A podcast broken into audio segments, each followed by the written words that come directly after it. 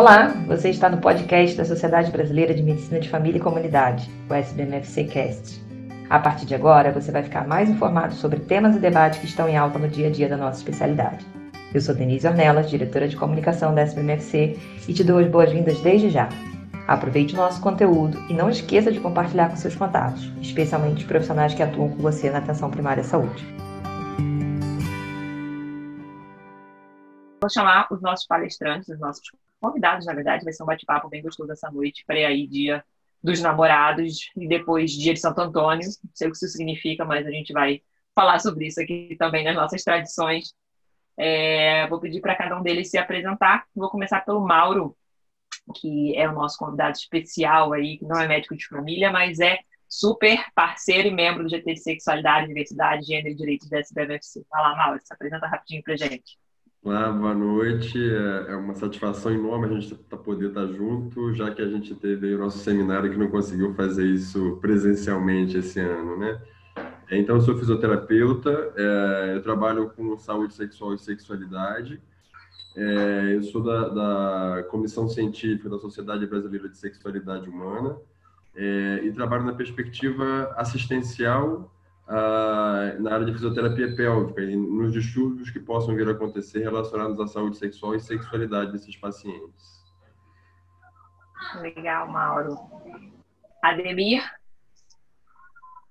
Olá, pessoal. Eu sou o Ademir, sou médico de família aqui em São Paulo, uh, atuo aqui na região oeste. Uh, também uh, trabalho aqui na, na Universidade de São Paulo e sou membro do GT de Sexualidade, Diversidade Gênero, Sexualidade e Diversidade de Direitos da Sociedade Brasileira de Medicina de Família e também uh, participo do GT de Populações Invisibilizadas da Associação Brasileira de Educação Médica, né? Também faz uma discussão sobre algumas populações que nem a população LGBT. É um prazer estar, tá, tá aqui com vocês, com a Denise, com o Mauro, com a Ana. Obrigado, pessoal. Bacana. E agora, Tá aí, Ana? Ana? Aí. Okay. Pode se apresentar. Bom, é, sou Ana, eu sou médica de família e comunidade, hoje, hoje em dia atuo pela, na, na Faculdade de Medicina da USP, como preceptora, e sou do GT também, sou militante LGBT já faz muitas décadas, participo de alguns coletivos, alguns movimentos aqui em São Paulo, e a gente acabou de fundar lá na USP um núcleo de sexualidade. Então, eu e a Demir estamos bastante eufóricos com isso ultimamente. Legal. Chique, várias novidades aí. Então, ó, aqui no bate-papo tem gente que também já se apresentou. Então, a gente tem a Paula, enfermeira, que atua na vigilância lá do município de Caçadores, Santa Catarina, e é docente da UNOESC e da Uniarp. A gente tem a Karine, que é ginecologista, bem-vinda, a gente adora a gente de outras especialidades aqui com a gente também. De Belo Horizonte, Minas Gerais, trabalha com sexualidade e saúde das crianças e adolescentes. A gente tem a Carol, que é R2 Medicina de Família pela FURG do Rio Grande do Sul. A Paola, que é graduanda do quinto ano de Medicina de São Paulo, que pretende fazer residência em Medicina de Família e Comunidade. Vem, a Karine vem. Não, Paola, vem, a Karine vem. E a ideia desse bate-papo agora à noite é a gente falar um pouquinho sobre a sexualidade, como é que anda, há quantas andas nesse tempo que a gente está vivendo de pandemia. Né? Já são aí, opa, tem um cachorrinho. a gente está com alguns animaizinhos presentes. Tem o um animalzinho da Ana, tem o um animalzinho do Mauro. Às vezes a gente vai ouvir alguns latidos, então tranquilo para a gente aqui. É, a ideia é a gente falar um pouquinho desse tempo que já está aí, né? 90 dias quase de quarentena em alguns lugares do país. Agora com uma reabertura em alguns lugares com maior flexibilidade, em outros lugares com não tanta flexibilidade assim, mas também já reabrindo. E da gente falar de tudo um pouco, da gente falar sobre transmissão é, durante as relações que a gente tem, sejam afetivas, sejam sexuais, da gente falar de solidão, da gente falar de cuidado, da gente falar de sexo, da gente falar de sexualidade. E aí a primeira pergunta que eu quero fazer para os nossos convidados aqui, né, nessa primeira rodada, e vou já jogar a bola para a Ana, é por que, que a gente está falando de sexualidade e não de sexo? Não era mais fácil, não é mais atraente a gente, nesse tempo que a gente está afastado socialmente, está todo mundo querendo se abraçar, beijar e também ter aquele momento de calor humano, Não era melhor a gente falar de sexo do que de sexualidade, Ana? Dá para falar de sexualidade, dá para falar de sexo, dá... tem que falar dos dois. Como é que é isso? Como é que traz um pouquinho dessa conversa para gente? Dá para falar de tudo, inclusive minha cachorra está aqui me abraçando, não quer descer do meu colo. a gente decidiu falar sobre sexualidade porque é muito frequente a gente confundir e quando chega no contexto ambulatorial, no contexto de consultório, a gente transforma o assunto, o assunto sexualidade em sexo, né? E quando a gente fala sexo, é a prática sexual em si. Só que se a gente vai pensar no conceito de sexualidade até da OMS, sexualidade é uma parte ampla da personalidade da, personalidade da pessoa, é uma energia, né, que conecta uma pessoa com a outra, é a vontade de conviver, é o que motiva as pessoas a estarem próximas, é aquela, é, o desejo de socializar, tudo isso tem a ver com sexualidade, os sentimentos, as emoções pelas pessoas. E ela pode ser direcionada a pessoas específicas, mas ela pode também ser né, uma energia mais global, essa, essa perspectiva mais global é, de socialização.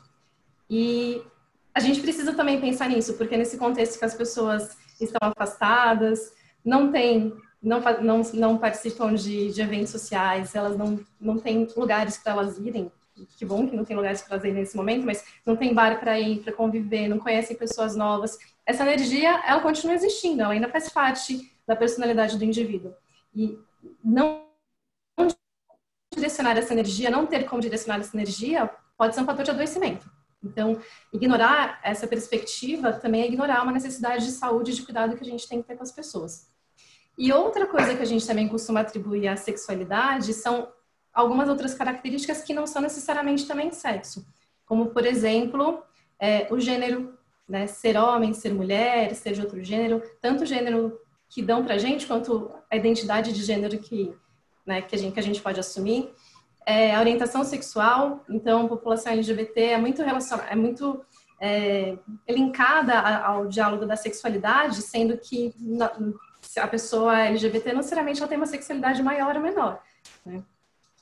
Outras coisas que tem relacionamento, tem relação com isso são as estruturas relacionais. A gente está sempre focado a olhar para uma perspectiva de relacionamento monogâmico, sendo que existem acordos não monogâmicos em relacionamentos.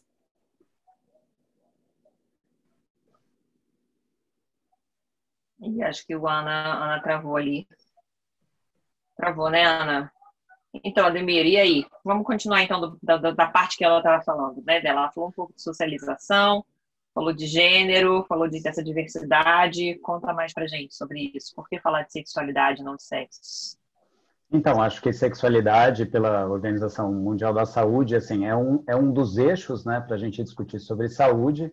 E se a gente entender saúde como a capacidade que as pessoas têm de intervir na própria vida delas, uh, a questão toda da Covid, ela, ela vem e ela é, muda um pouco as relações que a gente estabelece uma com as outras pessoas, né? E acho que, como ela está recheada de questões de mitos, tabus, regras sociais, questões religiosas, medos, é, eu acho que a questão toda da Covid, de alguma forma, ela agudiza coisas que estariam latentes antes, né? É, então, tipos de relacionamentos, então, como que isso se agrava no momento que você tem que ficar com a sua parceria dentro de casa, né? Então isso aparece de uma forma mais intensa. Ou então aquelas pessoas que têm uma sexualidade bastante relacionadas às convivências sexuais com grupos, né? Uh, neste momento que você não pode se encontrar com outras pessoas, o que que isso muda, né? E o, e o Mauro ele coloca uma, uma questão importante também, que quando a gente está falando de relação e de, e de sexualidade, de alguma forma a gente está falando de contato, contato físico ou contato afetivo, de alguma forma, né? E nesse momento onde que você não, é, se é recomendado não ter o contato físico, né? É, como que fica a questão dos contatos afetivos? E aqui acho que mesmo que a gente tenha a questão da internet, a questão da, da do celular, né? Eu, eu, acho que algumas coisas acho, acho que a gente vai discutir daqui a pouco, mas eu acho que elas ficam mais evidentes elas ficam amostras e agora a gente tem que lidar com isso. Né? Às vezes a gente escondia e agora isso fica escancarado e a gente precisa dar um jeito de conviver com isso. Então, acho que é por isso que a gente escolheu falar sobre sexualidade, o que inclui as atividades sexuais, mas não só, né? Inclui todo Você esse... Estava falando... quando você estava falando e a Ana estava falando também, eu acho que nem só a questão de ignorar, de ignorar a sexualidade, né? Acho que no começo da pandemia isso foi até uma questão meio que banalizada, na verdade. As pessoas falavam assim, ah, para, você não está querendo transar agora que, né, tá todo mundo morrendo, o problema da gente é UTI, o problema da gente é transmissão. E aí houve uma banalização, como se realmente a atividade sexual, como se a nossa sexualidade, esse envolvimento do físico, mas também do afetivo, ele fosse, não fizesse parte dessa dimensão que pelo menos a gente, quando está na atenção primária, quando é médico de família e comunidade, considera, né? Claro que não era uma situação ah, emergencial para todo mundo, para algumas pessoas sim, porque para algumas pessoas a sexualidade ela tem uma dimensão, ocupa um espaço muito maior na sua vida do que outras, né? E antes de voltar para Ana, para ela continuar falando para a gente de orientação sexual gênero e como isso influencia, Queria ouvir você, Mauro, já que o Júnior te citou, né? A Demi falou aí dessa questão do contato. Como é que você viu também, como terapeuta, essa questão da banalização e essa necessidade que a gente tem de interação e como é que a gente consegue tentar equilibrar isso, né? Acho interessante, eh, Denise, porque a, a gente constrói a nossa corporeidade é, a partir do toque, né? Isso vem desde de, de, da, da, relação maternal, seja ela realizada com a própria mãe ou com qualquer pessoa que, que tem esse papel, né? É, de desenvolvimento, desenvolvimento afetivo uh, da criança desde a fase mais, mais inicial aí. Então a gente é muito moldado afetivamente por esse toque, né? Por ser tocado, por ter afetividade é, para além de desejar bem ou de querer bem a outra pessoa ou querer para si, né? Querer se envolver mas a gente, a gente é, essa, essa proximidade corporal, é, isso, isso molda a gente de uma maneira que, nesse momento, onde eu sempre brinco dizendo que a gente não está só no isolamento social, né? A gente está no isolamento físico, e é um físico é, afetivo corporal, né? Então, isso eleva uma dimensão muito maior uh, e muito sentida, na verdade, muito ressentida, né? Porque é, a ausência do toque, né? a ausência dessa afetividade transposta em toque, por mais que a gente possa ter toda a conectividade que a gente tem hoje, é, a gente é formado corporalmente por, por, pelo tato, né? A gente tem noção do nosso corpo a partir da nossa, nossa, nossa ambientação sensorial no espaço e com as outras pessoas, né? Então, você, de repente, se vê tolhido, né? Por motivos é, né, dessa emergência sanitária de é, evitar contato, né, restringir contato, minimizar contatos, né, ou ter contato sobre grandes cuidados, acho que trazem um pouco isso aí, eu acho que o Ademir estava trazendo. E Ana, você estava falando sobre essas questões de gênero orientação sexual relacionadas a isso. Você acha que tem diferença por conta dessas questões, assim como na socialização que levam a, esse, a esses impactos, né, esses sentimentos que a gente vai ter na pandemia por grupos diferentes. Claro que não individualmente, porque individualmente cada pessoa é única e a gente sabe disso. Mas pensando na, na questão dos grupos e dessas questões de categorização, assim, você acha que tem esse impacto que você tem percebido, estudado, lido? O que, que você pode trazer para a gente também? É, a gente sabe que a socialização das mulheres é, as educa para olharem para a sexualidade de uma maneira muito diferente do que os homens. E por mais que a gente tenha né, aberturas recentes e muitos espaços para as mulheres poderem trocar essas experiências, a gente vê que nos espaços de convivência, inclusive virtuais, as mulheres ocupam eles muito menos, ou ocupam esses espaços de maneira diferente, o que influencia também é, a, a saúde mental das mulheres e dos homens em relação a isso os homens conseguem extravasar muito mais o seu desejo sexual, com, conseguem ter relacionamento, sexo entre homens e sexo entre mulheres, né? As mulheres têm muito mais dificuldade de ter contatos é, mais casuais, elas estão sempre, de maneira geral, as mulheres direcionam mais o, a, esse contato para o afeto, para a construção de relacionamento, enquanto os homens conseguem fazer isso, fazer o oposto de uma maneira muito mais, mais simples. É, então, e acho que é interessante também a gente conseguir fazer o recorte de gênero em tudo que a gente for pautar aqui, porque a sexualidade ela é, ela é compartimentada, né? E os papéis sociais esperados para as pessoas, tanto em relação a que cargo elas vão ocupar num, numa empresa, até que posição sexual que ela, né, que ela vai assumir dentro de uma, de uma prática sexual, se a pessoa pode ou não pode começar, iniciar uma, uma relação sexual junto a, uma, a outra pessoa com quem ela é casada, com quem ela mora junto, tudo isso é diferente. e pensando também que eu caí aquela hora, né? Mas estava falando também das práticas sexuais. A gente não pode pensar que é, porque as pessoas são heterossexuais ou porque são homossexuais, a gente a gente não pode assumir que nós sabemos a maneira como que elas transam e a qual prática elas elas utilizam para poder transar. Então, poder conversar sobre isso, né, e oferecer informação de qualidade para as pessoas, facilita com que elas possam escolher conscientemente que, que elas, né, o, o, quanto elas querem se expor próprio, propriamente ao coronavírus, não só as ISTs. Então, saber que sêmen pode, é, no sêmen e na, nas fezes forem encontrados coronavírus é uma, é uma forma de fazer as pessoas pensarem como que elas querem lidar com isso nas práticas sexuais delas, se envolvem fezes, se, se tem penetração, se vai ter contato de boca com sêmen, enfim. Entendi. Eu queria acrescentar uma coisa nesse caldo aí, né? Tanto como aí membro do GT, mas vou falar aqui do lugar de mãe também. Eu acho que uma das invisibilizações que a gente tem em relação à sexualidade é essa questão da maternidade, né? Eu tenho ouvido, participo de vários grupos de mães, e assim, parece que mãe já não transa mesmo, então não é uma coisa para a gente pensar o quanto a dinâmica sexual das mulheres e dos casais de forma geral que têm filhos, como isso também foi afetado, seja um casal hétero, seja um casal é, afetivo Isso muda completamente quando você está 24 horas por dia com as crianças em casa, quando você não consegue despachá-la para casa dos avós, quando você não consegue ter nenhum tipo de rede de apoio.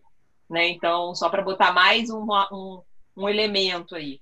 Mas a gente também não falou até agora da questão das pessoas que estão sozinhas nesse momento. Né? A gente está falando de pessoas que ou estão sozinhas, mas que estão buscando essa relação afetiva ou mesmo só sexual pode ser pela internet, pode ser pelo aplicativo que já usava, pode ser pelo lugar onde frequentava, mas a gente também tem aí, a gente vai falar durante o nosso webinar, sobre essas pessoas que não estavam com ninguém e que estavam com outros tipos de expectativas e como é que elas também ficaram na pandemia. Então, a gente precisa incluir, de fato, todo mundo nisso. Eu queria voltar para o Júnior, para a Denise de novo. Desculpa, gente, eu chamo de Júnior porque eu conheci ele desde criancinha. desde os nossos vinte e poucos anos. E aí então, Ademir Júnior, vamos voltar para ele. Eu queria saber mais sobre aquilo que você começou a falar sobre práticas. E como essas práticas, a Ana falou um pouco né, do distanciamento que a gente precisa ter, Mauro falou da corporeidade, mas e as práticas sexuais que estão mais baseadas nesse momento da pegação, do encontro, da saída de casa, dos lugares onde se aglomeram pessoas? Como é que é isso? Como é que essa, esse momento de pandemia afetou essa galera?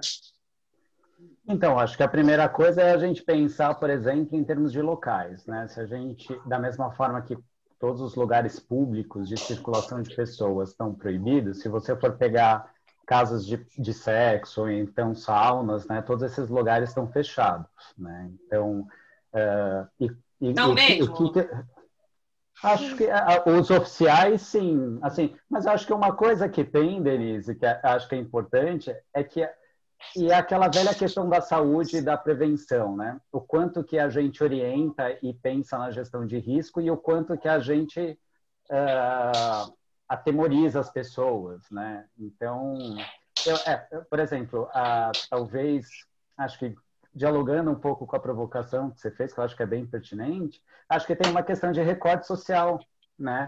Aí, se a gente for pensar uh, talvez os lugares oficiais de sexo em grupo, onde que a classe mais alta uh, frequenta e que às vezes são autorizados, talvez eles estejam fechados, mas os lugares clandestinos que muitas pessoas frequentam já, uh, esses continuam porque já estariam fora da lei de alguma forma, né?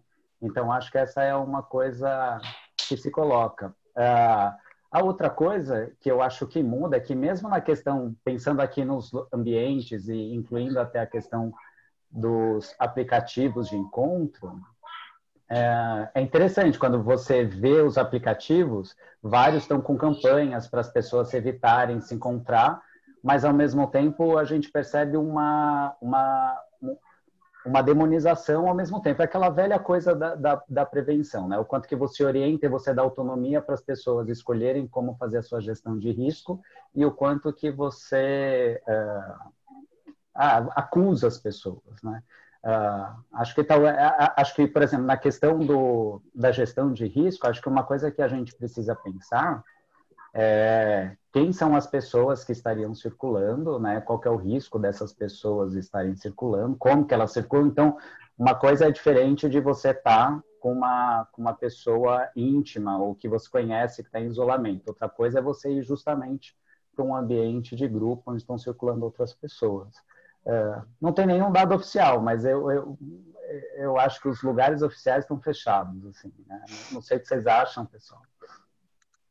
As, eu acho que os bares estão do... fechados, né? As baladas estão é... fechadas. Isso.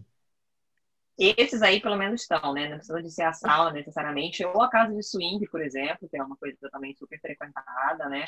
Tem esses espaços. Mas a gente também tem ouvido falar, né? Longe de uma perspectiva é, moral, moralizante em relação a isso, é, tem uma coisa de a gente acho que sentiu no primeiro momento assim muito um discurso de que isso precisava rolar desse isolamento, desse afastamento. Mas acho que à medida que as coisas foram se flexibilizando e o tempo foi passando, talvez isso também virou não só é, para quem não tinha já o medo porque já era clandestino, mas eu acho que a, a, gente ouviu muito falar disso, de jovens que foram fazer festas, as festas proibidonas, né? E não só nas classes mais baixas, em todos os lugares, de alguma forma, e tem outros lugares também que, se, que remetem a gente a essa possibilidade. Um motel. Quem não consegue ter uma casa com vários cômodos e o pai e a mãe, ou quem mora junto, deixa levar o companheiro, a companheira, a namorada, ou seja lá quem for, é, até pessoas que dividem a mesma casa, né? Tive história de roommates, colegas, pessoas mais jovens que dividem apartamento. Um que ficou super preocupado, queria se isolar do mundo para continuar saudável, porque não tinha como, né? É, não tinha plano de saúde, ou que estava preocupado mesmo de pegar a doença, enfim, qualquer coisa desse gênero e outros que não, queriam continuar levando gente para casa, e aí a galera brigou porque não podia. Então, várias perspectivas aí, né, de, de relações diferentes aí se movimentando nesse sentido também, da proteção e. Inclusive, institucionalmente isso aconteceu. A gente viu que a, a Secretaria de Saúde de Nova York fez um documento é, explicando para as pessoas né, quais são os riscos de, como, quais são as práticas sexuais, como, como, como se proteger do coronavírus, porque tem, existe essa consciência de que as pessoas não vão parar de transar completamente, então a questão é manejar riscos. E a Holanda também fez uma recomendação para as pessoas que são solteiras e que não, não têm relacionamentos estáveis, que elas preferencialmente selecionassem uma pessoa para serem sex buddies dela, delas durante a, a, quarentena. Então, existe essa percepção de que não é impossível falar para as pessoas simplesmente não se encontrarem e que elas, as pessoas não conseguem sobreviver né, dessa maneira, estando em casa sozinhas. Quer falar alguma coisa, Mauro? Você levantou aí a orelhinha. Tem uma coisa que eu acho interessante, assim, que me soa uh, curioso, me faz refletir, não é nem querer julgar positivamente ou negativamente mas uh, essa, essa, essa, né, essa colocação que a Ana trouxe da Holanda, especialmente, é, de você escolher né, uma pessoa, né, uma pessoa de confiança, uma pessoa que você conhece, uma pessoa que você já tinha um prévio contato, é, isso me soa muito curioso, porque é, é, como se houvesse alguma possibilidade de controle. Né? E a gente sabe que, assim, se você não tiver no, no isolamento no lockdown, você pelo menos, estiver né, completamente isolado em casa, se você sai para o mercado, qual é a segurança que a gente tem? Que, né, é, é, e é isso, para mim, é, acho curioso. Então, se é, é, se é essa flexibilização, eu não tenho controle, né? Se eu tenho uma, uma, parceria, eu não tenho controle sobre o grau de segurança que ela vai ter ao ir no mercado, ou ir para o trabalho, ou ir em algum lugar mas ela é uma pessoa que eu considero ser é, é, segura, né? um contato seguro que eu tenho. É, é, é e nesse, é, para mim me soa muito curioso, assim, né? É como se a gente liberasse as práticas sexuais é, seguras, mesmo para uma relação conjugal que se entende naquele aspecto monogâmico e, e, e uh, uh, de, de, de, de, exclusividade sexual, né? Ah, não, já que a gente é monogâmico e tem exclusividade sexual, a gente está liberto de usar qualquer tipo de mecanismo preventivo às infecções sexualmente transmissíveis, né? E, e todas as possibilidades, HIV/AIDS, né? É, e aí minha pergunta é, a gente quando está no relacionamento monogâmico e com exclusividade sexual, isso é tão liberado assim? Eu tenho certeza para onde meu, meu parceiro ou minha parceira vai estar depois que não estiver comigo? Eu acho um pouco louco a gente é, acreditar no outro, essa segurança. Né? Acho que a segurança ela vem muito do que uma coisa de autogestão, tá? o que o Ademir estava trazendo, e a Ana falou um pouco também, né? Mas o quanto garantir, né? Você garantir que o outro é, vai vai estar tá passeando de forma segura, que não vai ser contaminado, e com esta pessoa que eu elegi, tá de boa. Né? Isso para mim me soa bastante curioso isso. Se a outra pessoa elegeu tá de boa com outra também, né? É, tá é. virando um ciclo. Mas de qualquer jeito, assim, a gente viu várias recomendações meio diferentes, assim, para não dizer não tradicionais, né, não, não, nesse espaço. Eu vou trazer uma provocação aqui do Padilha no chat para a gente tentar encerrar esse primeiro bloco, que a gente está falando mais da sexualidade no geral, que ele falou assim, uma coisa que tem sido levantada, Padilha, inclusive, é do nosso GT também, né? Então, é, ele não se apresentou aqui, mas eu estou inferindo que é ele pelo sobrenome. Uma coisa que tem sido levantada também é, é a questão epidemiológica, do quanto a liberdade das pessoas decidirem por sua própria proteção podem influenciar na saúde da população em geral. Essas pessoas depois vão circular também em outros espaços e, de alguma forma, a gente não vai, a gente já tem que considerar que as pessoas não vão parar de transar, mas que a gente reduz essa chance de disseminar o vírus de alguma forma. Então, o tema é complexo. Vamos tentar é, fechar um pouco desse bloco pensando nessa, nessa questão e queria que vocês falassem assim, vocês tiveram alguma experiência de paciente ou de alguma orientação que até amigos, outras pessoas que vêm procurar a gente, vieram pedir nesse sentido? Assim, as pessoas tinham abertura para falar disso com vocês, como fisioterapeutas, como médicos é, de família, comunidade, tipo, não sei se vocês estão atendendo em telemedicina, mas essa questão entrou em voga de fato para vocês ou foi mais uma coisa assim da imprensa procurando a gente para falar? Eu tive né, essa coisa da, da, da comunicação, isso foi um assunto. A UOL fez praticamente a página de sexo da UOL virou praticamente sexo e Covid nesse tempo, né? Eu vi aí alguns lugares também que trouxeram essa questão do debate. Mas os, as pessoas, os pacientes, pensando desse jeito. A gente, no médico de família, fala muito da pessoa, mas os pacientes, eles tiveram essa liberdade para essa abordagem? Como é que foi feito isso um pouco para a gente fechar essa primeira parte? Para quem queria e podia transar, né? Quem vai primeiro, Ana? Vocês estão conseguindo me ouvir? É que eu tô só com 4G. Tá.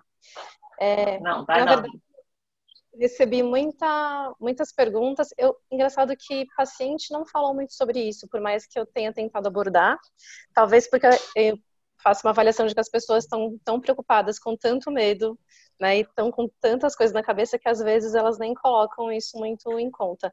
Mas na minha rede pessoal, de pessoas que né, são conhecidas e me procuraram para fazer perguntas, muitas vinham com com esse, um certo temor, né, com uma culpa de estar perto da pessoa, mas eu, eu quis beijar minha esposa e eu saí de casa. Profissional de saúde também, né, vive muito isso. Foi trabalhar no hospital, foi dar plantão, e quando volta, volta para casa, vai encontrar a família, vai beijar a família, vai encontrar, vai, vai abraçar o filho, vai dormir no mesmo, na mesma cama, no mesmo quarto do que o marido, do que a esposa. E aí eu percebo que tem esse sofrimento muito intenso de uma perspectiva de culpabilização. E ao mesmo tempo que há uma autoculpabilização, também é uma, há uma essa culpabilização social de que a gente já estava falando antes, né, que se a pessoa sente necessidade de ter relação sexual, que não seja necessariamente masturbação, se ela encontra outra pessoa, mesmo que com todas as medidas é, recomendadas de, de distanciamento, ou tem uma prática sexual específica, existe essa culpabilização social que não olha para a necessidade também individual. Eu acho que é esse é um dilema nosso, conseguir, enquanto médicos, poder é, entender a necessidade daquele indivíduo, né, e também entender qual que é a necessidade da sociedade como um todo adotar essas medidas de distanciamento. É, sabe uma coisa que eu queria é, colocar? Eu acho que, é, em geral, se a gente tem um jeito só de fazer qualquer coisa na vida, quando vem um momento de estresse, seja ele qual for, é muito difícil e a gente sofre com isso. Daí, traduzindo isso para o momento aqui da, da questão da sexualidade. É, se a gente entende que sexualidade, a vivência da sexualidade é o poder ter uma certa diversidade, ter escolhas, eu tenho a impressão que esse momento grave que a gente está vivendo, você poderia ter de alguma forma alternativas. Né? Se você vivencia sua sexualidade de uma forma ampla, por exemplo, entende que a questão da masturbação pode ser uma alternativa, entende que a questão de interações afetivas é uma outra forma de relacionar com a sexualidade. Me parece que essas são alternativas que aparecem nesse momento, né? Que você pode, como se fosse um cardápio, escolher essas possibilidades, né? Agora, eu acho que quando você só tem um jeito de ter atividade sexual e atividade sexual de determinado jeito, e isso neste momento pode ser uma questão arriscada, eu acho que as pessoas sofrem muito nesse contexto porque elas não têm outra alternativa. Né? Imaginem vocês uma pessoa que, que, que olha a questão da masturbação como uma questão punitiva, pecaminosa, e que, e que neste momento essa poderia ser uma possibilidade, ela pode sofrer muito com isso.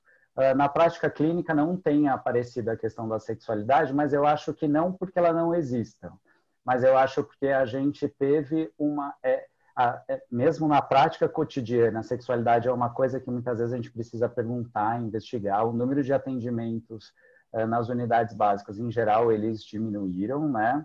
É, mas ao mesmo tempo a gente percebe angústias aparecendo de outras formas, né? Então pessoas que às vezes ficam preocupadas em, em, em, em ter engravidado, por exemplo, neste momento. Né? Então, acho que essa é uma das coisas que, que aparece. Né? Gente preocupada, por exemplo, em, em poder ter acesso a anticoncepcionais. Né? Essas são questões que aparecem de for na saúde reprodutiva e que, obviamente, se remetem aí à questão da atividade sexual também, da sexualidade como um todo. Né?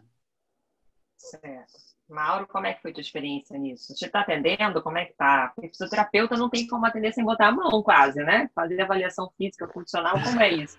A gente ainda dá uma enrolada aqui no exame físico e tal, mas vocês eu imagino que não. Como é?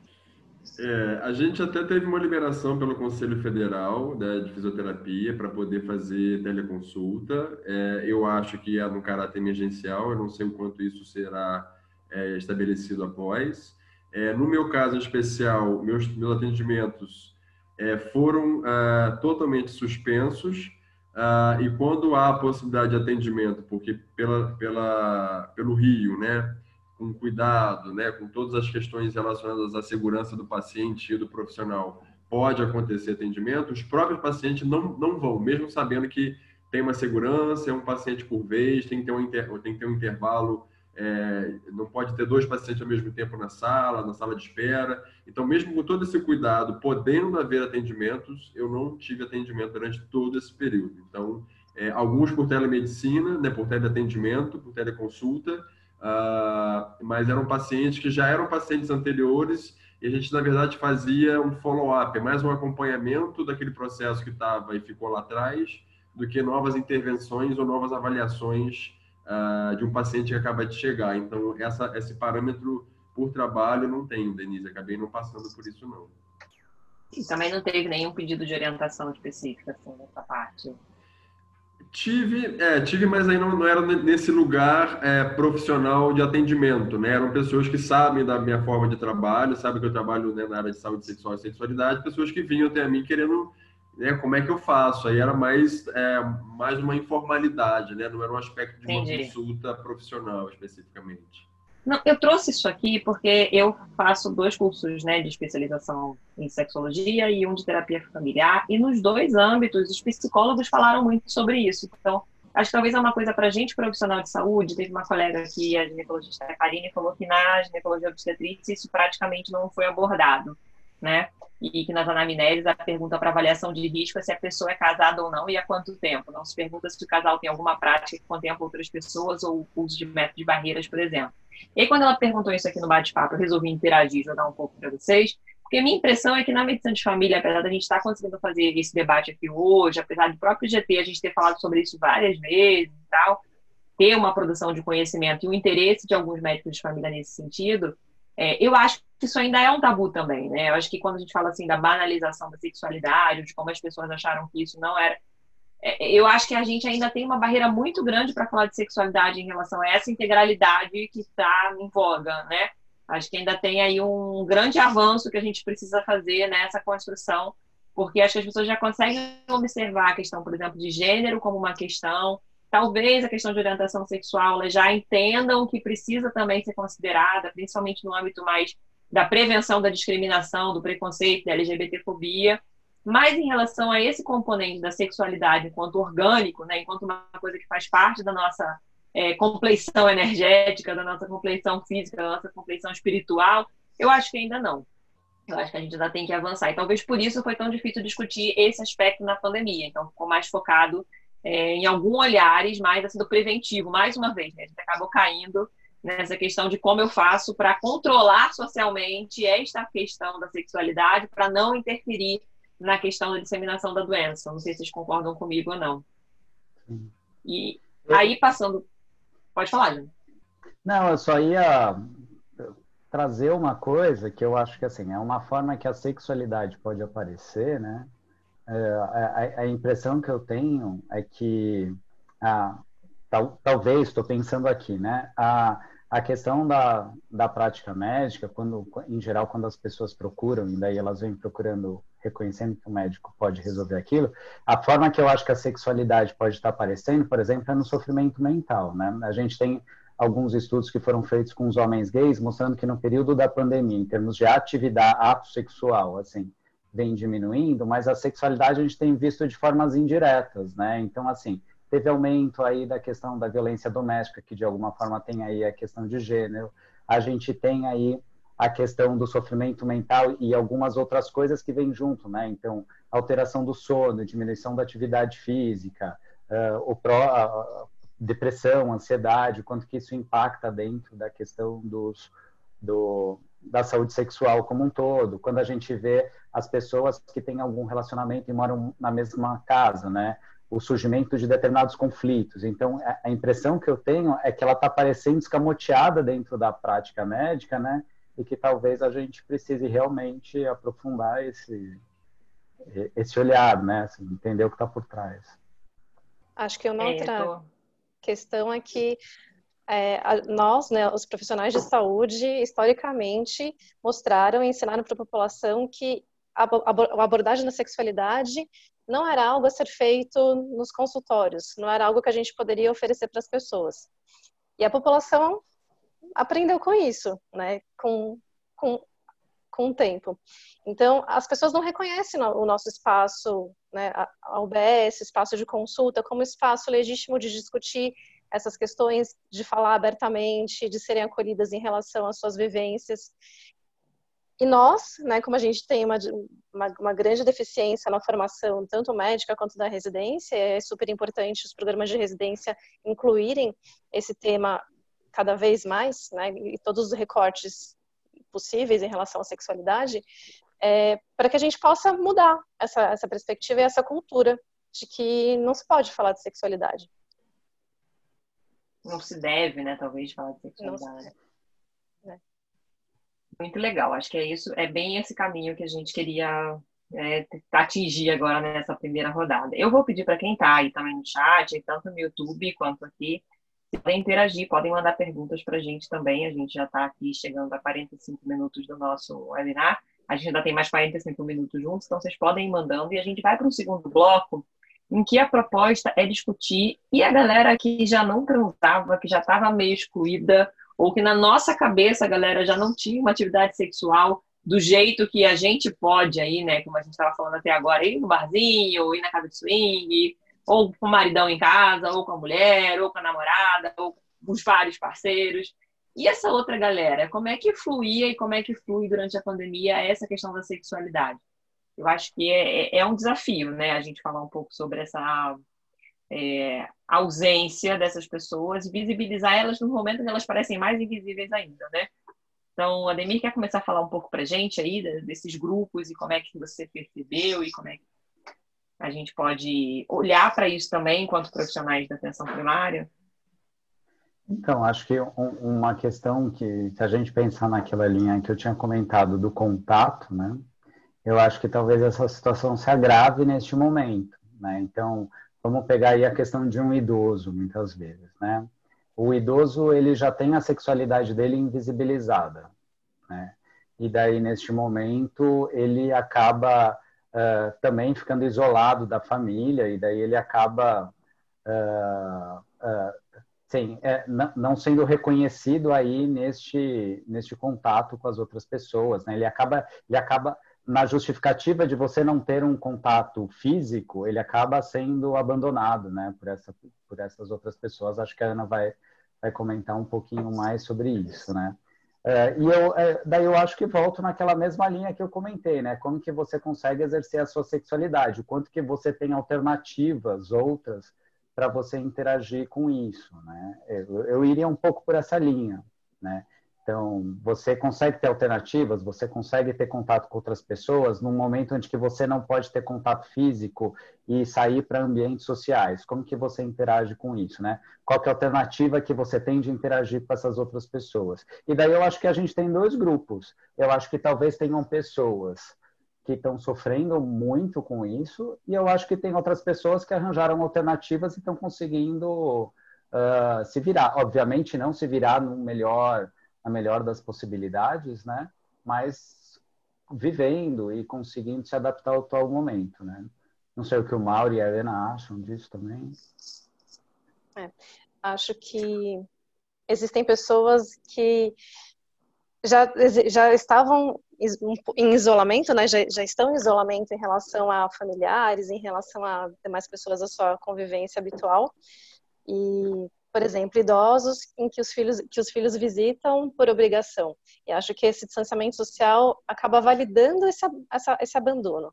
E aí amplia a sensação de solidão.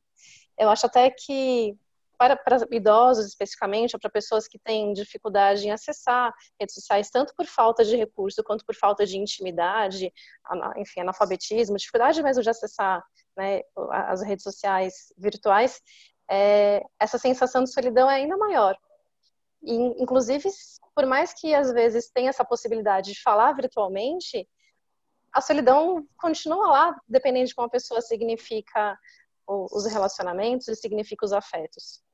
E também acho importante falar de pessoas que vivem a solidão né, dentro desse, aspecto sensual, sexual, até de relacionamentos afetivos sexuais, de uma maneira mais contínua. A gente ouve falar muito de da solidão da mulher negra, né? Que mulheres negras são preteridas em, em, relação a mulheres brancas, tanto em relacionamentos presenciais quanto em, em aplicativos. Até porque os aplicativos tendem a ser um cardápio de fotos de pessoas. Então, a maioria das pessoas que não se encaixam nos padrões estéticos e de, de sucesso social é, habituais são preteridas. Então, pessoas deficientes, pessoas que não são né, bonitas de, uma certa maneira. É, e nesse momento. Bonitas é momento... do padrão estético, né? Oi? Bonitas dentro do padrão, bonitas dentro do padrão estético hegemônico. Aí a gente pode falar padrão estético branca, hegemônico. de olho azul, cabelo claro, Sim. magra, e acho que com os homens de alguma forma também. Musculoso, sarado, né? Uhum. Com todos aqueles dotes. Inclusive, se tivessem de sunga, se tiver né, um membro genital maior, então essa coisa toda, e é o padrão estético, né, que tira a maior parte das pessoas reais do mundo real dele, né? E aí existem duas maneiras das pessoas vivenciarem isso, porque tem pessoas que já vivem essa solidão e talvez não estejam é, se sentindo piores com isso nesse momento, mas também existe a possibilidade dessa solidão se, se agravar. E isso deteriorar a saúde mental das pessoas também. Até porque a, a gente fala muito da necessidade de a gente aproveitar o momento e né, fazer coisas sozinhos. Na televisão, as pessoas brancas estão falando isso, aproveite, medite e tudo mais.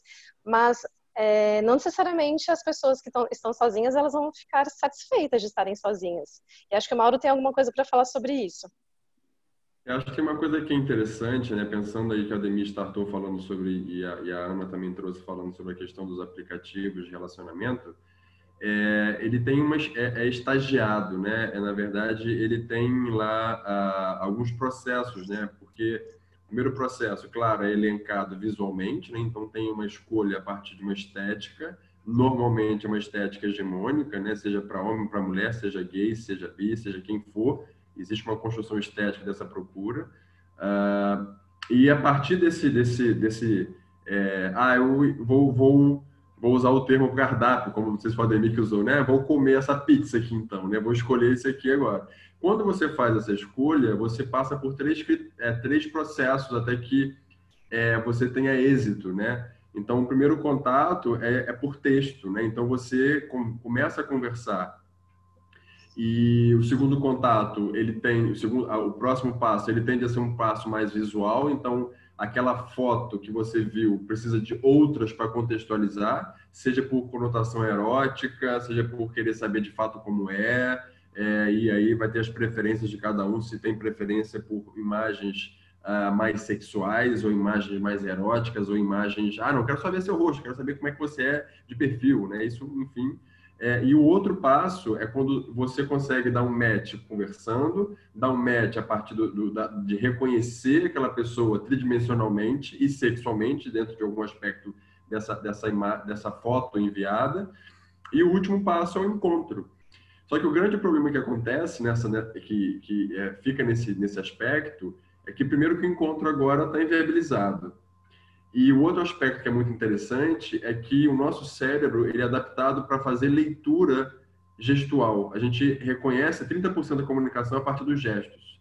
Então, por mais que haja uma interação de vídeo, por mais que haja uma interação por texto, o meu cérebro ele fica tentando buscar o corpo de alguma forma, né? É, aonde esse corpo se manifesta e é o desejo, e aí vem a sexualidade bem gritante nesse sentido, como que eu acesso esse outro corpo?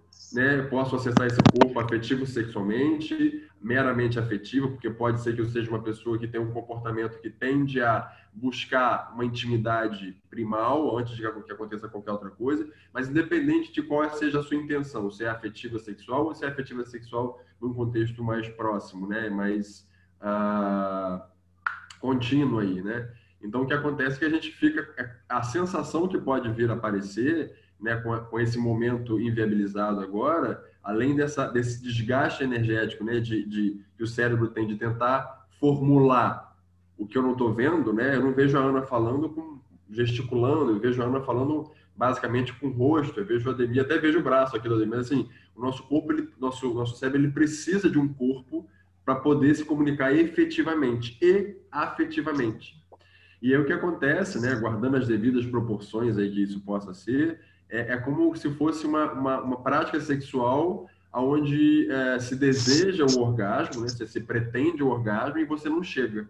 Então você vai naquela dimensão mais alta e quando está chegando no topo daquilo ali, aquilo é inviabilizado por N motivos, né? Pela incapacidade de encontrar, pelo medo, pela, pela desconfiança, isso eu não sei quem é, não sei qual é a prática dessa pessoa fora desse ambiente que eu estou aqui.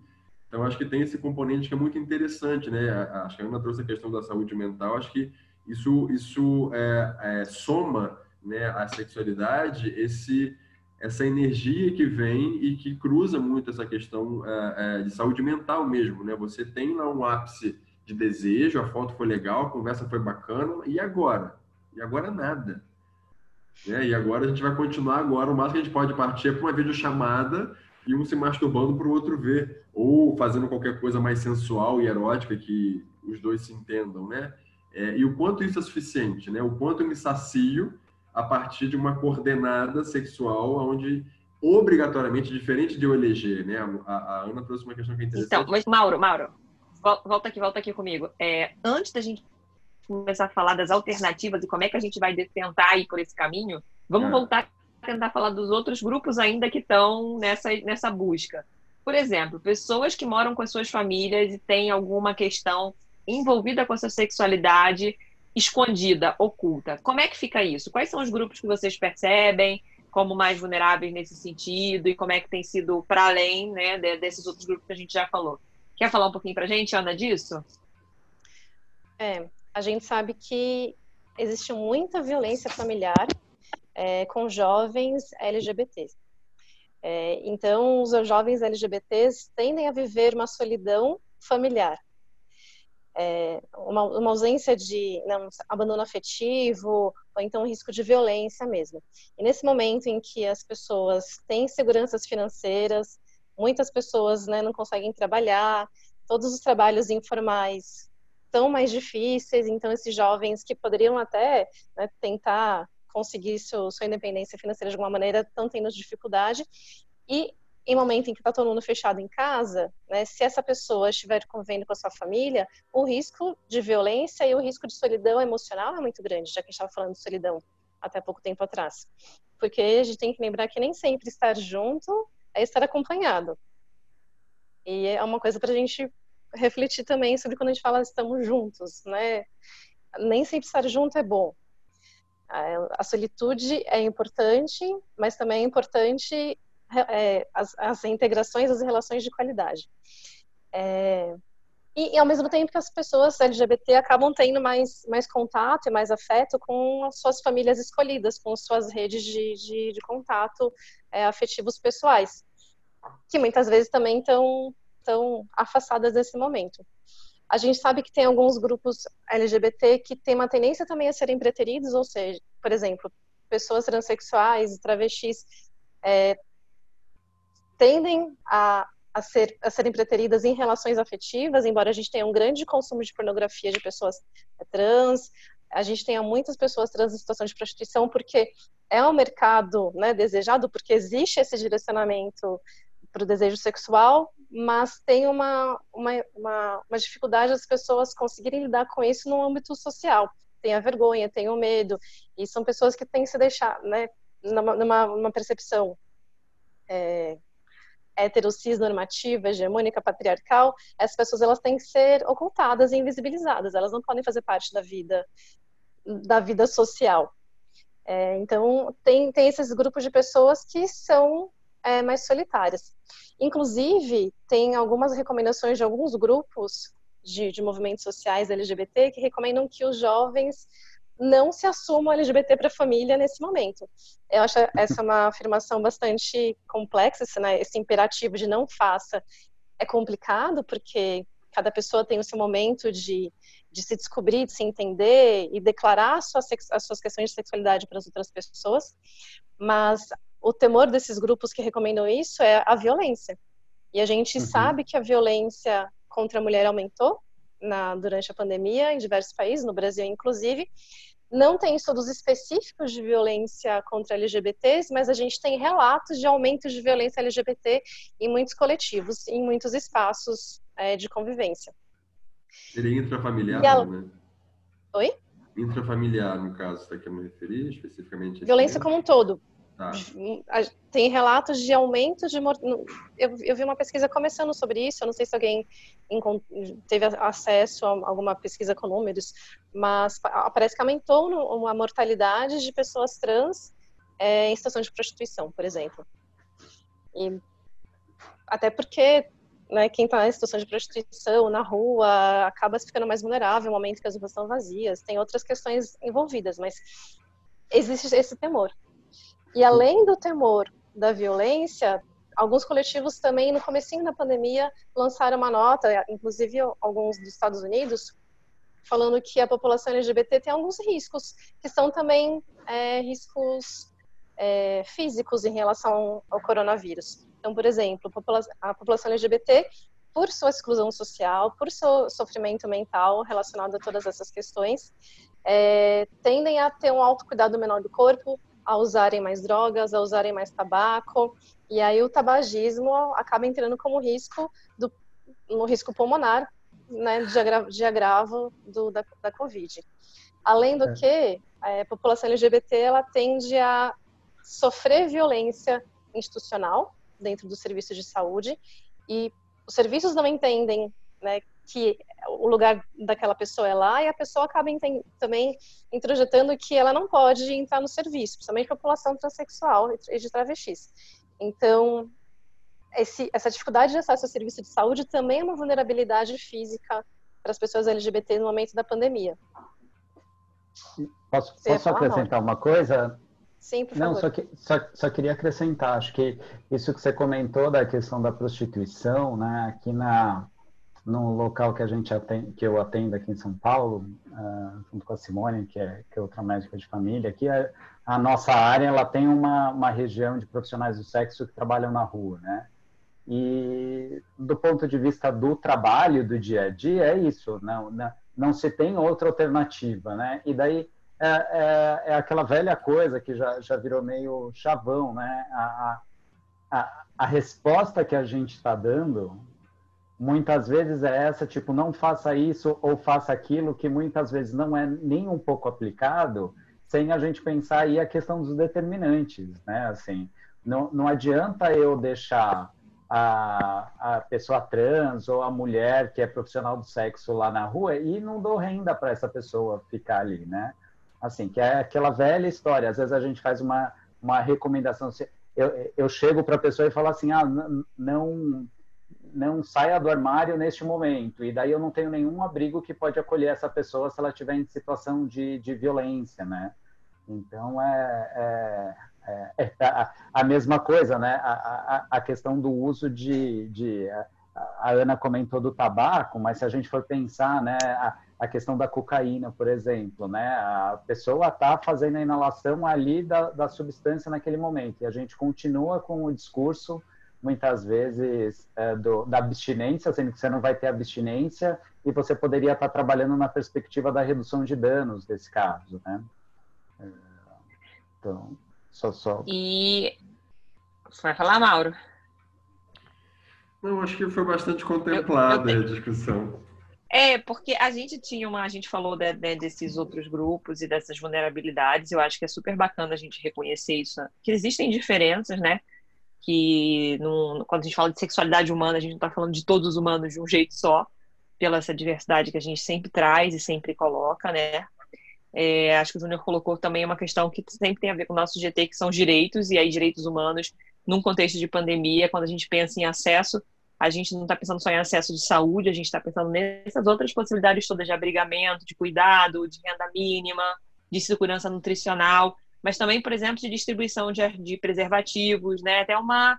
O, quando a gente pensa em anticoncepcional, a gente pensa muito na figura da mulher, mas, em geral, para se proteger das doenças sexualmente transmissíveis, das infecções sexualmente transmissíveis, na verdade, e tudo mais, a gente precisaria ter todos esses recortes também de garantias, né? Então, as pessoas irem para a própria unidade básica de saúde e não poderem pegar a camisinha, ou, ou, ou, né? E isso também é um problema. E uma outra coisa, por exemplo, que a gente pode falar é da PrEP e da PEP. Né? Como é que isso ficou em tempos de pandemia também, né? O quanto esse moralismo pode não ter, é, pode não ter, não, pode ter de fato atrapalhado a consistência e a manutenção dessas políticas, principalmente no momento que a gente vê o Ministério da Saúde ver um enfrentamento em relação a, a essas questões que já vinha sendo muito é, fragilizado, né? Então, não sei se alguém quer comentar alguma coisa sobre isso, mas acho que é importante a gente também colocar né, esse, esse ponto aí no pacote de direitos humanos que todos nós podemos manter, devemos ter tido mantido durante a pandemia. Sim. É, aqui em São Paulo, isso foi um grande problema, porque as pessoas deixaram de circular, e aí os preservativos, pelo menos as camisinhas masculinas, elas eram muito distribuídas em terminais de ônibus, é, em em pontos de metrô, em algumas regiões da cidade, as pessoas deixaram de circular. Será que as pessoas estão tendo acesso a esse preservativo? Será que as pessoas deixaram de transar só porque não têm acesso ao preservativo? E outra coisa é que também com o distanciamento social, né, inclusive alguns agentes comunitários né, de muitas regiões foram recebendo recomendação de não mais fazer visita domiciliar, de não mais poder é, entrar na casa das pessoas, mas também os agentes de abordagem dos programas de STHIV. E aí esses, esses, esses agentes de abordagem são os que fazem é, contato direto com profissionais do sexo, que distribuem insumo para elas, que percebem situações de violência e de vulnerabilidade, que acompanham se as pessoas estão né, usando PrEP, se não estão usando PEP, é, PEP ou não. Então, essa, essa dificuldade de acesso ao serviço e também de, essa dificuldade de ir até as pessoas, não só de fechar as portas, porque as portas estão fechadas, as pessoas estão com menos possibilidade de chegar nos serviços, esse é um problema, porque a gente não pode simplesmente fechar as portas, a gente tem que pensar em classificar a vulnerabilidade, entender qual é a demanda da pessoa, para saber se é possível falar um não, né, ou um não completa ou, ou, ou não de que a gente vai adiar essa sua demanda, esse atendimento dessa sua demanda, ou não existe possibilidade de falar não, a gente precisa olhar para a sua demanda nesse momento, que é, por exemplo, o caso da PrEP da PEP, ou até da testa, das testagens de sorologias, de testes rápidos dos serviços. Muitos serviços ainda estão com teste rápido, sem, não, não estão mais fazendo teste rápido, e é uma coisa que a gente tem que rever. Eu não sei se o Mauro quer complementar.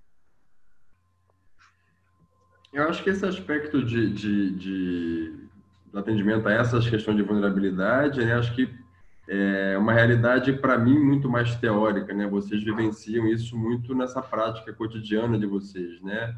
É, como estratégia de saúde da família, como médico de família. Para mim, é, especialmente hoje que eu não, não, participo mais, né? Eu já fui NASF durante bastante tempo, quase 10 anos como NASF, é, e eu acabei não, não, não percebendo essa realidade. O que eu tenho para observar é que isso eu já via de alguma forma a, inabilidade do profissional, mesmo fora da pandemia, em situações completamente normais, a inabilidade do profissional em lidar com essa demanda por si, né? O teste rápido por si, a, a liberação, né? A orientação como é que se faz o, a, a PEP, é, onde eu trabalhava não tinha liberação do PrEP, então era mais é, pós-exposição mesmo. Então, assim, se eu, imagine, se eu vivenciei, né, dentro de uma unidade de saúde, essa dificuldade com esse manejo, é, onde isso era, era deveria ser né, é, integral, né? Imagina agora quando a gente tem uma deliberação onde todos os cuidados têm que ser voltados exclusivamente aos cuidados de emergência sanitária. Né? Então, quanto isso não é restritivo e limita acesso de pessoas que já têm históricos de, de terem é, limitações, né? barreiras de acesso anteriores a isso, né? Então, acho que é duplamente limitante, né? Esse momento que a gente está vivendo, contando já que são pessoas que teriam é, anteriormente a isso já é, dificuldade de acesso, né? É, acho que só acrescentar né, a questão que, por exemplo, o DIL, por exemplo, em algumas unidades básicas, tem gente que parou de, de oferecer atendimento uh, ginecológico, né? Que, e, e DIL, por exemplo, é uma, é uma alternativa que a gente poderia utilizar neste momento. E acho que uma outra coisa, assim, que como médico de família, ou mesmo outros profissionais, que nem a ginecologia, eu acho que poderia ser uma oportunidade, né? falando que a gente, em algumas situações, está fazendo atendimento à distância, é a questão do teste rápido disponível na farmácia. Né? Muitas vezes a gente fica fazendo a discussão do teste rápido dentro da unidade básica, daquele que oferece, boa parte da população só vai ter acesso a esse, mas eu acho que a gente podia pensar em alternativas, né? mesmo que você esteja fazendo o atendimento à distância, ela pode ter o acesso ao teste rápido de HIV na farmácia, né? E acho que essa é uma alternativa que a gente poderia potencializar neste momento.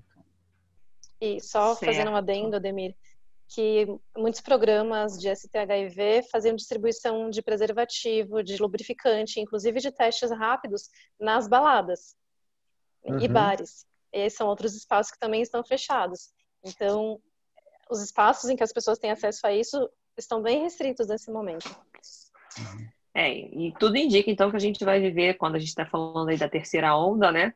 Não só em relação à saúde mental e aos crônicos clássicos, hipertensão, diabetes, mas a gente vai ter que abrir as portas para também pensar em como facilitar, por exemplo, esse, teste, esse acesso aos testes rápidos de HIV, de sífilis, tratamento em tempo mais curto, né? Como é que a gente vai integrar essas necessidades pós esse momento aí de reabertura? Porque se a galera continuar achando que isso é arroz, não é arroz com feijão, né? Que isso é uma coisa a mais e que o arroz com feijão é só hipertensão, diabetes saúde mental, e a gente não falar dessas coisas, a gente vai ter problemas aí grandes pela frente também, né? E aí, gente, eu queria voltar para uma coisa que o Mauro estava falando e eu interrompi ele para que a gente pudesse continuar no nosso mini roteirinho aqui. E aí, agora sim, falar daquelas questões que a gente estava começando a falar das alternativas, né? De como é que a gente se relaciona, seja num relacionamento que já existe, seja num relacionamento que não existe, seja com um, seja com múltiplos parceiros, múltiplas parcerias. Como é que ficou essa coisa, né? Então, do, do sexo virtual, do sexo pelo texto, pela mensagem, pelas fotos. Como é que a gente indica também outras proteções para esse momento que foi tão diferente, né? Eu acho que vocês, cada um de vocês deve ter experiências diferentes e tem contribuições aí para a gente poder fazer essa nova rodada de, de abertura do papo. Mauro, quer começar? Que era você que estava falando. Nossa, é, acho que uma coisa interessante, né, e, e aí pensando no, no, no, numa possibilidade de, de, do pornô de revanche, né, que acho que tem que ter muito cuidado nesse momento, né, com relação a isso, né, já que tem um movimento da sexualidade que ela é constante, a gente não se limita por conta do isolamento. É, então, eu tenho orientações, sim, né, de algum, quais, é, quais os, ah, os aplicativos que são mais seguros, caso é, se vá fazer uma, uma, uma, uma videochamada, então, que dê preferências que são criptografadas. É, a gente tem uh, alguns aplicativos de, de, de, de é, para serem utilizados, que a, as mensagens elas são ah, queimadas, né? Assim que elas são acessadas e lidas, assim como as fotos. Então existe a permissão de eu poder ver a foto por mais ou menos tempo e quem faz isso é quem está enviando, né? Então, de fato, tem algum manejo, né? Pensando justamente em alguém que não tem um relacionamento, que está desenvolvendo essa proximidade afetiva sexual e você não conhece efetivamente a pessoa, né? Então, é, é, tem de fato alguns nortes que se, às vezes se dá para isso é, e ele parte muito dessa segurança, né? Dessa rede, dessa, desse aplicativo, se ele é criptografado ou não, é da capacidade que você tem de gerenciar o conteúdo enviado, se você pode apagar, se você pode usar por algum tempo. É, então, são maneiras que se tem é, de, de, trazer uma segurança, é, evitando outros transtornos que possam vir a acontecer, que um deles é que se fala, né, que tem se falado, é a preocupação com o pornô de revanche, né, que é a divulgação é, nas mídias sociais, seja elas quais forem, é, do conteúdo ao qual você envia para alguém. Né? Então, de fato, tem algumas normativas, vamos dizer assim, para poder ter mais cuidado ah, nessas práticas sexuais virtuais aí, né? Seja ela o sexting, que é só você mandando mensagem, seja ela o, o nude, né? Que é um mundo de, de imagens é, eróticas ou é, sensuais, ou como queiram, mas que tem essa conotação é, sensual, minimamente, né? Uh, e até mesmo fazer videochamada. Então, de fato, tem algumas condutas que são interessantes se ter o cuidado, porque são pessoas que, até onde a gente entende, são pessoas onde estão iniciando um contato afetivo sexual nesse momento, onde muitas vezes pode ter algumas demandas é, que são é, colocadas ah, de forma ah, é, maior, né, por conta da, já que eu estou aqui, achei uma pessoa e eu vou mandar, vai ser toda a minha energia sexual vai ser canalizada para cá. Então, isso pode repercutir aí de uma, uma, uma, uma, certa, uma certa falta de cuidado aí, né, um pouco embebido aí numa uma ocitocina afetiva, mas que pode ajudar a ter pouca falta de cuidado nesse momento, né, com relação a isso. Ana? É, acho que o Mauro já abordou bastante essa questão da, do virtual, né? Uma coisa que eu. É isso, eu não tenho pesquisas, mas tenho relatos de que muita gente está tendo medo de fazer sexo por videochamada tanto por conta dos aplicativos que podem não ser seguros, né, dos canais podem ser seguros, mas medo de exposição mesmo, de, de não saber o que a outra pessoa vai fazer com aquele material. Então, tem muita gente que eu já ouvi dizer que está fazendo sexo por telefone, mas não com, com imagem. E tem essas medidas de segurança de exposição também, né? Se tem esse temor, se não tem essa confiança, será que dá para fazer mandar um nude sem o rosto? Ou às vezes o rosto faz parte também do fetiche, é o que você falou, a corporeidade, ela é íntegra, né? Ou o pé. Aí, acho... Oi? Ou o pé. O Mas pé, o pé ninguém reconhece, é. né, Denise? O pé a gente não tá coberto na rua, né? O roxo a gente tá vendo. Mas acho que o que a gente De tá máscara é nem sempre, porque agora a gente usa máscara, né? Verdade, verdade. E pode ser um fetiche. Inclusive, tem, olha que engraçado, tem muita gente colocando no perfil do, no seu perfil dos, dos aplicativos de relacionamento testagens de Covid. Se testou Uau. positivo, quando testou negativo. E, e no texto inclui uso máscara, não uso máscara são possibilidades, né? Não que as pessoas devam fazer isso ou precisem, mas dá também para brincar com isso. É, mas o que você falou, Denise, de, de pé, por exemplo, me, cham, me lembrou uma questão interessante, que nesse momento as pessoas estão tendo mais acesso a, a, contatos virtuais, mas também a materiais virtuais sobre sexualidade. Depois a gente pode até falar um pouco sobre pornografia e tal, mas é mais tem muita gente conseguindo encontrar se encontrar nos fetiches, encontrar prazeres. É, então, ao mesmo tempo que, essa, que esse momento pode não ser suficiente para algumas coisas, ele pode ser positivo para a pessoa poder se conhecer, se explorar, além de o autocontato, né, da, da, da masturbação e tudo mais. Vocês estão ouvindo?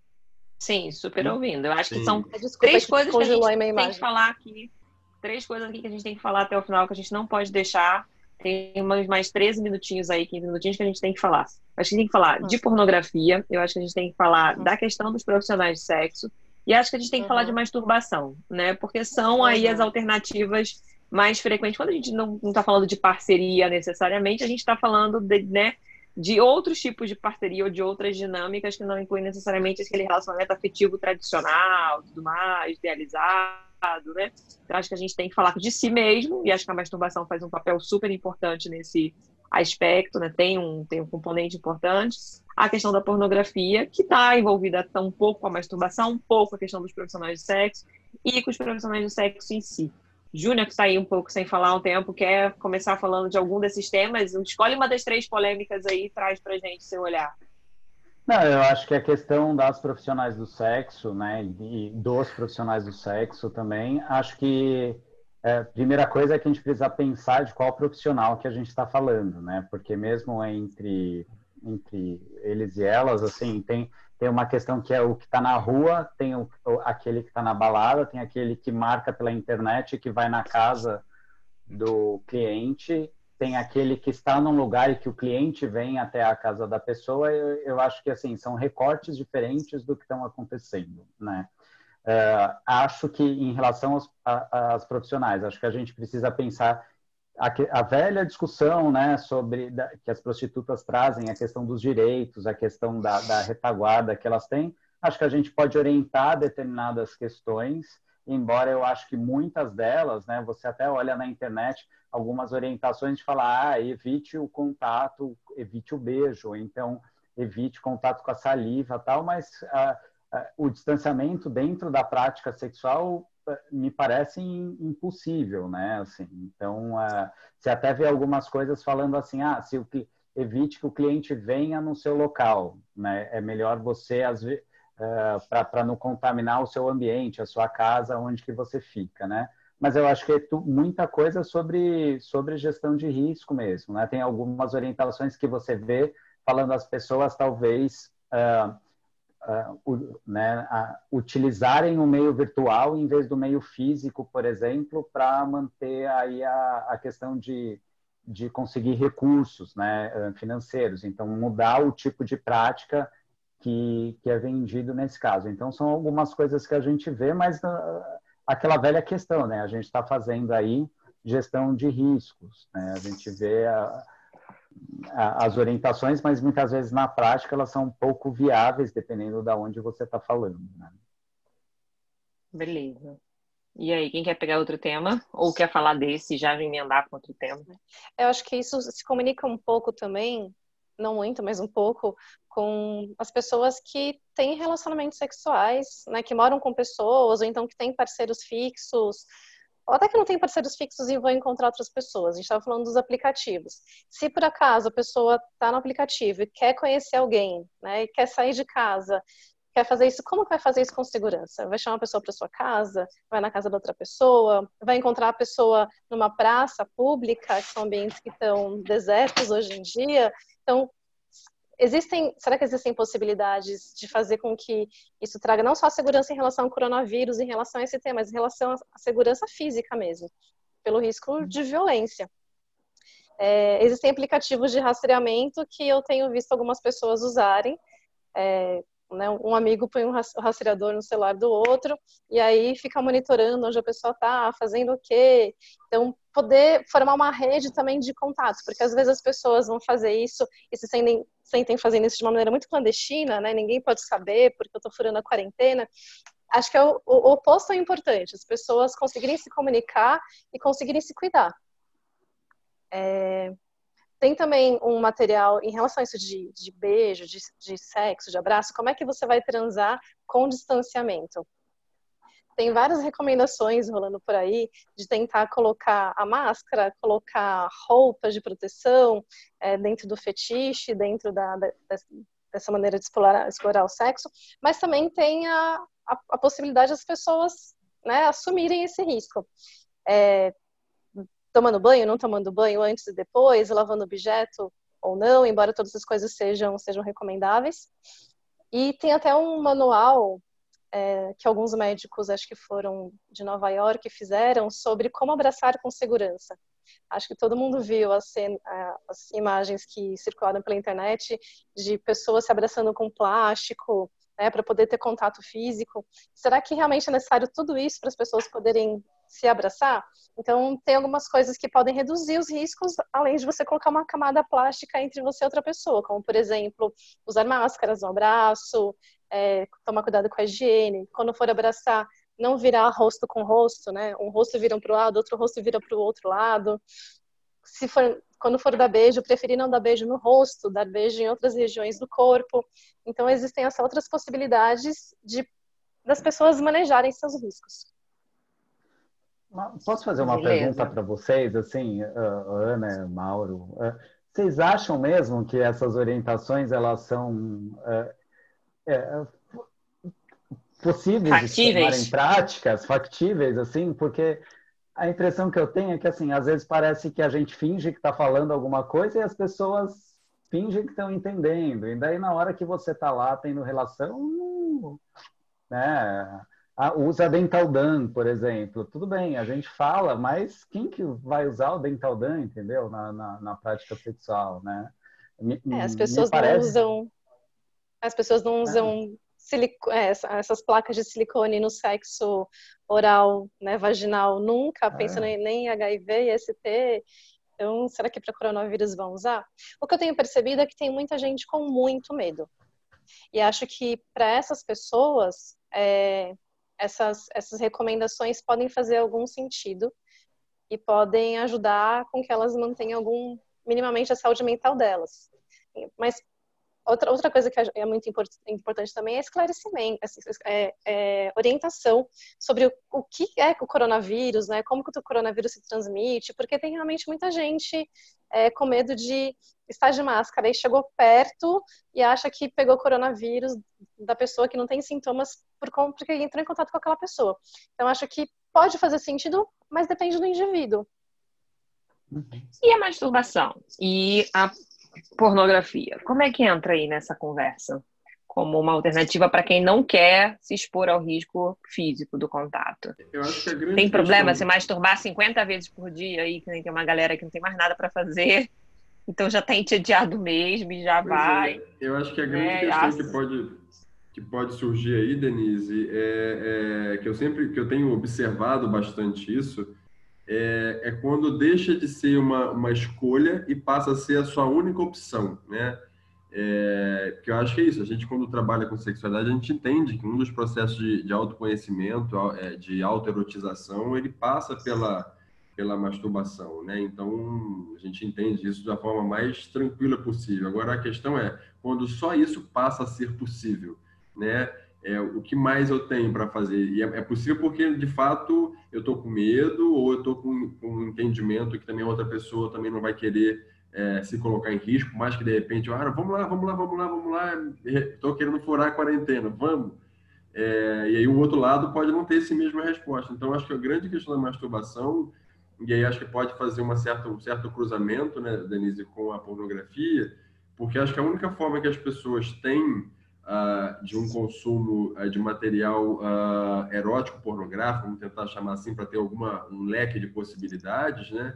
É, mas a gente sabe que tem outros meios, por exemplo, de você conseguir um conteúdo sexual, seja ele qual for, né, um conteúdo mais erotizado, mais pornográfico, mas tem um meio desse caminho que hoje em dia a gente tem, da mesma forma que existia, acho que pelo Ministério ainda existe, né, o tal do bate-papo do UOL, acho que ainda, ainda, ainda é real essa, esse bate-papo. É velho que nem eu, hein, você é dos anos 80 dos anos 90, aí. tem jeito não, Mauro. Mas eu sei que hoje, Denise, tem uma coisa mais avançada, que são esses mesmos canais de comunicação por vídeo. Então, que são é, os, os vídeos são, são comunicações é, com essa mesma dessa mesma perspectiva e com vídeo. E isso nesse momento tem se, se é, transformado numa outra forma de contato uh, sexual também, né? Então ele não é nem erótico exatamente porque eu não estou consumindo alguma coisa que está parada ou que se move, mas que eu tenho total distanciamento ou que seja pornográfico, mas também que eu tenho um distanciamento básico ali, né? É, é, é, de corpo mesmo, né? Você tem uma estrutura física, né? Você tem uma estrutura física ali que impede isso. Agora, a possibilidade que tem hoje em dia é esse meio desse caminho, que são esses consumos desses sites que têm a, a possibilidade de interação a partir de vídeo.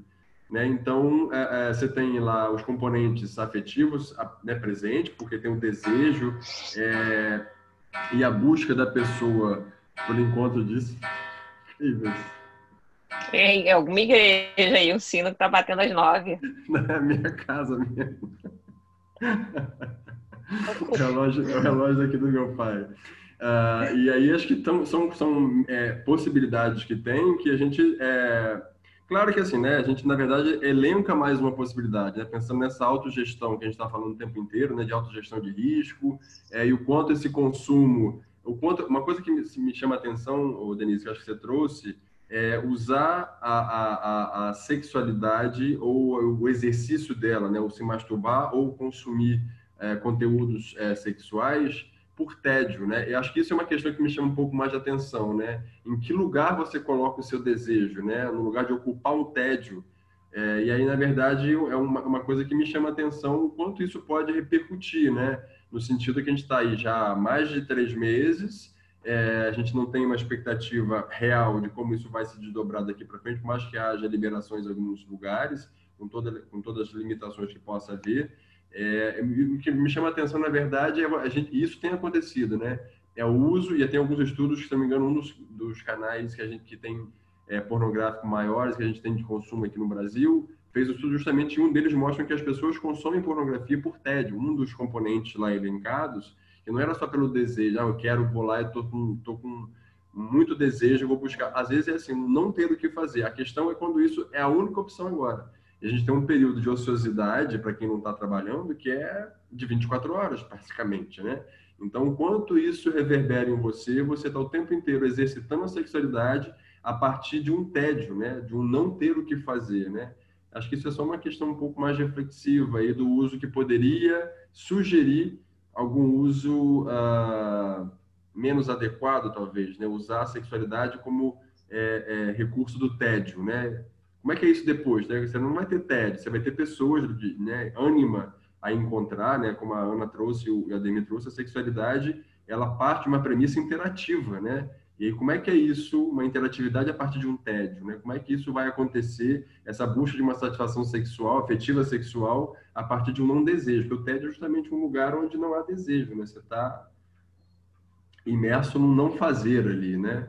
É, e aí você encontra o momento de fazer alguma coisa que é por estar, tá, não tem nada que fazer, então eu vou lá e masturbar em frente ao computador, seja para um vídeo, seja para uma pornografia, seja para uma imagem erótica, ou seja para um chat desse aí de vídeo chamada também. Né? Talvez seja mais essa questão que me chama um pouco de atenção.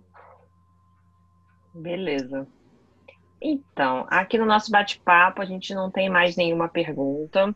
Acho que a gente está chegando aí realmente nas nove horas a gente falou bastante, né? Sobre vários assuntos diferentes. Queria saber se vocês ainda têm alguma coisa que vocês querem deixar de mensagem final, e aí vocês já podem aproveitar, se despedir e deixar algum recadinho aí para os nossos ouvintes e quem está aqui até agora com a gente participando. Se mais alguém que não falou ainda no chat quiser falar alguma coisinha agora no final, a gente também está aqui. E, e, é isso. Ademir, você quer falar? O que, que, você, que, que você manda aí para a gente encerrar essa pré-noite antes do Dia dos Namorados, depois de aí de Santo Antônio, o santo casamenteiro. Esse ano vai ser diferente, não vai ser? Como é que é isso aí? Vai ser super diferente.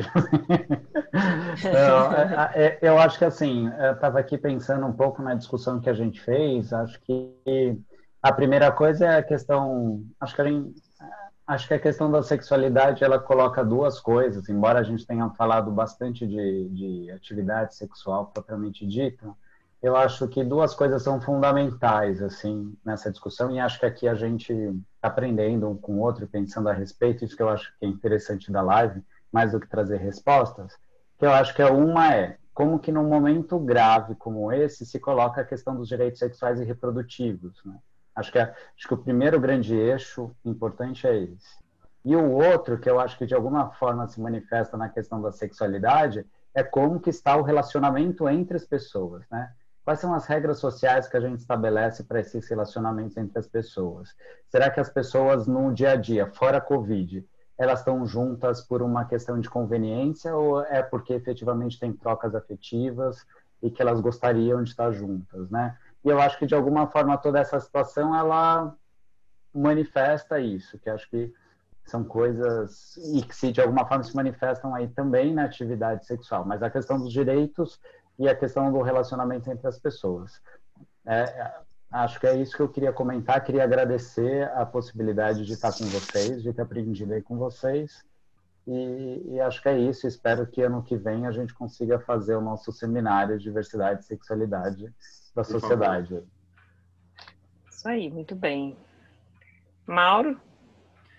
Eu queria agradecer, porque acho que é um espaço de, de discussão que, uh, ainda mais com a capacidade interativa, né, uma coisa interativa e com várias pessoas, né, com perspectivas distintas, é, áreas profissionais distintas, a gente tem em comum aqui todos nós sermos do, do GT, então acho que isso já faz uma, uma certa é, é, consonância né, nas falas, por mais que a gente aprende sempre quando está interagindo, mas é da grandiosidade mesmo, né, desse, de poder estar junto falando sobre um tema é, em que inicialmente foi, como a gente foi, foi falado, foi completamente colocado de lado, como se não fosse uma questão a ser vista, a sexualidade, é, e agora a gente vê como emerge tudo isso, somado a que o Ademir trouxe para a gente para questões é, de saúde, é, saúde sexual e reprodutiva, né? Então, acho que é muito, muito bacana ter esse espaço com essa dimensão que a gente está tendo aqui. Eu queria agradecer por isso. Muito obrigado. Muito legal. Ana? Ah, eu fiquei muito feliz da gente poder fazer essa conversa. É, acho que é legal todo mundo saber que o grupo de trabalho em gênero, sexualidade, diversidade de direitos existe, né, convidar os profissionais, os médicos de família e comunidade, as médicas de família e comunidade, para se integrarem a ele, se tiverem interesse. E eu acho que a gente, uma, uma mensagem importante é lembrar que por mais que a gente não tenha a abordagem desse assunto na, na, graduação de maneira adequada e nem nos programas de residência, a gente precisa é, estudar, ensinar tanto sobre sexualidade, sobre como lidar com a abordagem da sexualidade. Não são situações, não é fácil, não é, é confortável muitas vezes começar a falar sobre isso, mas é necessário. E acho que que fica também para a gente é pensar que nem toda prescrição, né, toda, nem toda regra que a gente consegue, que a gente faz nas nossas consultas, ela ela vai fazer sentido para as pessoas. Então, por mais que tenha toda essa recomendação de distanciamento social e a gente tem que é, incentivar as pessoas a isso, mas a gente também tem que olhar, né, até dentro do método clínico centrado da pessoa, a gente tem que olhar para a realidade do indivíduo, para a maneira dela entender a situação dela e poder flexibilizar isso de acordo com, com as possibilidades de, de cuidado e de manejo de riscos individuais. Muito bom. Então, eu queria agradecer a todo mundo que ficou aqui até agora. Né? A Karine, que é, participou com a gente esse tempo todo, falou que encontro maravilhoso e riquíssimo. Parabéns muito obrigada, SBMFC. É, a gente agradece também você, Karine, pela participação. Em nome aí da Karine, a gente cumprimenta os demais que ficaram com a gente até agora. Como a Ana já falou, os nossos grupos de trabalho, eles são abertos a todos os sócios né, da Sociedade Brasileira de Medicina de Família e Comunidade e profissionais, assim como o Mauro, que são de outras categorias e que participam junto com a gente, que colaboram junto com a gente, só podem ser membros também aí do nosso grupo de trabalho. Essa atividade aqui, essa webinar, ela foi proporcionada pelas contribuições dos nossos sócios que são membros adimplentes então, toda a estrutura para que a gente possa fazer esse debate, nossa assessoria de imprensa, a mensalidade do Zoom, tudo é pago por vocês. Então, é uma retribuição aí a esse momento de pessoas que acreditam na entidade, que contribuem com ela. Então, a gente agradece a todos vocês, especialmente a Ana, que é a nossa assessora de comunicação, a nossa host SBMFC aqui nesse espaço, que prepara sempre tudo com muito carinho para que a gente possa conseguir fazer essa transmissão para vocês depois subir é, ela lá para o nosso podcast. Vocês podem acessar pelo Spotify, no SBMFC Cast, que é o nosso nome. Então, a gente vai deixar lá disponível também para quem quiser ouvir, recomendar para um colega, recomendar para outra pessoa. E sigam a gente nas redes sociais que ainda não está seguindo, então, né? Arroba SBMFC, tanto no Facebook quanto no Instagram. Um grande abraço para todos, que a gente tenha uma boa noite e que a gente consiga, né, sempre faltar a sexualidade aí dentro dessa perspectiva de gênero, de diversidade, de direitos, de segurança e de cuidado e carinho um com o outro. Tá bom? Um abraço aí para todo mundo. Tchau, gente. Muito obrigada aos nossos participantes. Tchau, tchau. Beijão. Até tchau. o nosso próximo webinar.